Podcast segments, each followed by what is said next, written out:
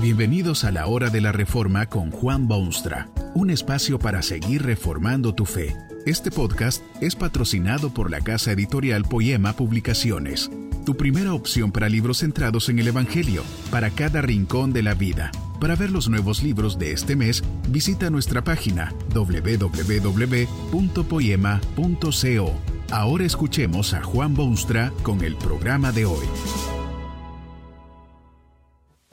Esta conferencia se titula La ley es normal y está basada en las palabras bíblicas de Romanos 3:20, porque por medio de la ley es el conocimiento del pecado.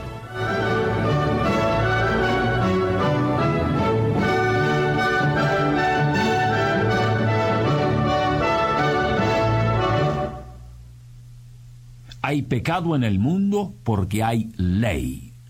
Si no hubiese ley, no habría pecado.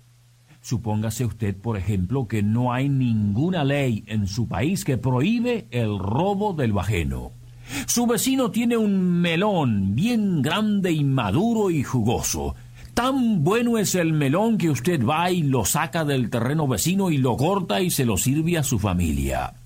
Su vecino no puede hacer absolutamente nada al respecto, sino solamente mirarlo con nostalgia de su fantástico melón. No puede acusarlo a usted del ladrón por cuanto no hay ley alguna que impida robar los melones del vecino. Si no hay ley, tampoco hay pecado. Hay mucha gente que piensa que no hay pecado en el mundo precisamente porque no hay ley. Hay ciertamente leyes locales que hacen la vida por lo menos pasable y hay muchachones que violan esas leyes y se los manda a una cárcel por un tiempo, pero eso no es pecado. No hay ley y por eso todo lo que se diga sobre el pecado es cosa de teólogos confundidos e insensatez de filósofos y delirios de mentes que no tienen otra cosa que hacer. Si no hay ley, no hay tal cosa como pecado.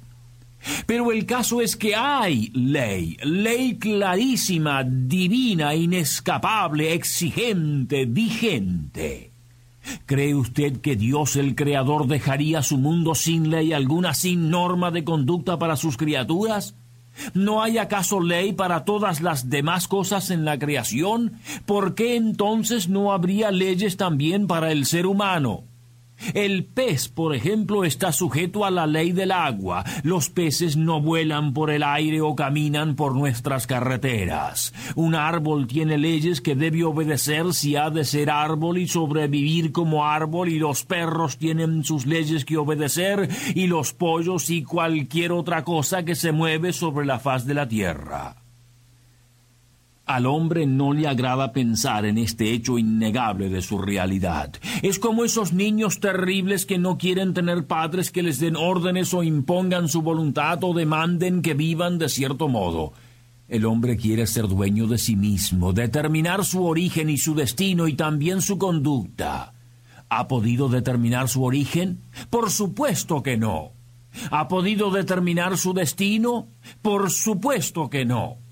¿Cómo entonces puede pretender determinar su propia conducta y hacer lo que quiere sin leyes de ninguna clase, ni imposiciones externas, ni demandas de Dios o sociedad o gobierno o mera humanidad? En su rebeldía el hombre quiere ser totalmente independiente y no quiere admitir que hay una ley que determina su conducta. Pero hay ley ciertísimamente. La ley es normal. Es esa ley lo que determina el pecado humano. Es la ley de Dios. Es importante comprender lo que es la ley. No es una serie de preceptos o reglamentaciones escritas en algún libro en algún palacio lejano que pueden violarse tranquilamente sin peligro de sufrir las consecuencias como son muchas de las leyes humanas. Usted puede robar el melón de su vecino y no sufrir las consecuencias porque nadie lo ha visto o no se puede probar definitivamente que usted se lo robó. No es así con la ley que Dios ha impuesto sobre sus criaturas. Esa ley está siempre presente, está en constante vigencia, rodea al ser humano, lo sigue donde quiera que vaya, es inescapable como lo es Dios mismo. La ley es un poder que bendice cuando se la obedece y condena y castiga cuando no. Esta ley de Dios tampoco es algo arbitrario, ridículo, tonto, insensato, sino lo más perfectamente adecuado a la naturaleza del hombre que debe obedecerla es la ley del pez que viva y se mueva en el agua, y el pez está hecho conforme a esa ley. Violar las leyes de Dios para el hombre es muerte, es desastre, es suicidio, es perdición ciertísima. Vivir según esa ley es lo normal para el hombre. La ley es normal. Tal vez usted creía que esa forma suya de vivir es lo normal, que robar y explotar al prójimo y vivir para los placeres de su vida terrenal es lo normal. El hecho es que la ley es lo normal, la ley de Dios. No es normal lo que el público acepta o rechaza a pesar de que esa es la opinión de muchísimos en el mundo. Creen que lo que el público tolera y alaba es lo normal. Quizá usted mismo alguna vez ha hecho alguna cosa simplemente porque todo el mundo lo hace o porque nadie lo ve y nadie lo condena. No viva engañado de ese modo y recuerde siempre que la ley es la norma. ¿Qué ley es esa? Es la ley del soberano Dios que hizo los cielos y la tierra y los gobierna con su ininterrumpida providencia.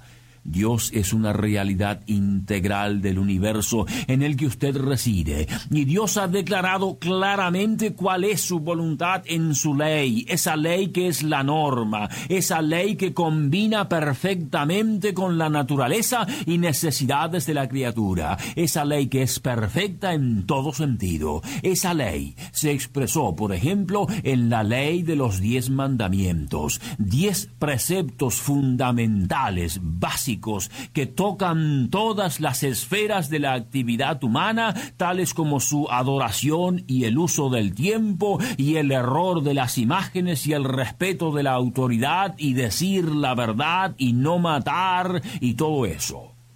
Esa ley es la norma con la cual se miden las acciones del hombre y en base a la cual se clasifican los actos como de obediencia o rebeldía. Lo que esa ley condena es pecado y quien la desobedece es pecador. Declárenlo su conciencia o sus contemporáneos lo que quieran. Es pecador porque la ley es la norma.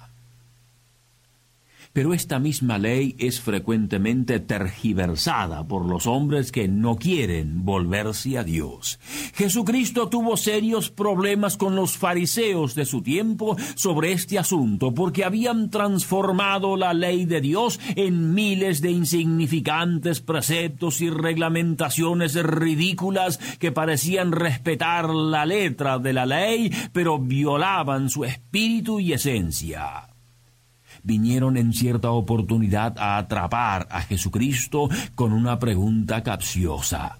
Le preguntaron cuál era el gran mandamiento de la ley. Su deseo era que Jesucristo seleccionase un mandamiento de Dios como importante y tácitamente dijese que los demás eran menos importantes. De ese modo el pueblo se daría cuenta que este Jesús no apoyaba la ley que es norma. Pero Jesucristo no se dejó atrapar en la trampa. En su respuesta deja ver a los fariseos que no entienden la ley, que no han captado su espíritu, que no saben de las intenciones de Dios en su ley. No hay un mandamiento que sea grande o importante, sino que la esencia de la ley es amar a Dios con todas las fuerzas y entendimiento y mente, con todo lo que uno tiene y es. Esa es la ley de Dios. Y el segundo mandamiento no es honrar a los padres o no matar o no decir mentiras, sino amar al prójimo como a uno mismo. Pero nótese que este segundo mandamiento no es segundo en importancia, como si amar a Dios fuese lo importante y amar al prójimo menos importante. Esencialmente, el llamado segundo mandamiento es lo mismo que el primero. Fue por eso que Jesucristo lo introdujo diciendo, y el segundo es semejante. Esto no quiere decir que hay dos, uno menos importante que el otro, sino que el segundo emana, brota, es semejante al primero, porque amar al prójimo esencialmente es expresión del amor a Dios. El hombre no puede amarse a sí mismo a menos que ame a Dios, y no puede amar al prójimo a menos que ame a Dios. Esa es la ley, que es la norma. Amarás al Señor tu Dios con todo tu corazón y con toda tu alma y con toda tu mente. Este es el mandamiento del cual dependen todos los demás, del cual depende toda la revelación de Dios en la ley y los profetas. Amar a Dios es el propósito inescapable del hombre creado a su imagen. Esa ley es la norma. Usted debe amar a Dios y no el producto de su propia imaginación. El Dios que se manifiesta a sí mismo y no uno creado por sus deseos o costumbres. Esto hace de la vida algo radicalmente distinto a la de la inmensa mayoría, porque amar a Dios significa servirle, deleitarse en sus deseos, alegrarse en obedecerle totalmente, con el corazón, el alma y la mente. Ese amor a Dios es la raíz de todos los demás mandamientos. Es la norma con la cual Dios mide todos los actos de la conducta humana. No bastan meros actos que estén de acuerdo con la letra de la ley, sino que se requiere la participación del corazón del hombre. Esta ley no solo indica lo que el hombre debe hacer, sino que muestra lo que debe ser rodea al hombre totalmente y le exige, demanda, ruega, obliga, pide inexorablemente que ame a Dios. Esa ley es la norma bajo la cual dejar de amar a Dios es pecado y el salario del pecado es muerte. Que este mensaje nos ayude en el proceso de reforma continua según la palabra de Dios. Si quieres profundizar en la exposición bíblica, puedes buscar más recursos en www.poema.co. Allí encontrarás libros que te ayuden a entender la palabra de Dios y aplicarla a tu vida. Poema, el Evangelio para cada rincón de la vida. Nos vemos en el próximo episodio de La Hora de la Reforma con Juan Bonstra.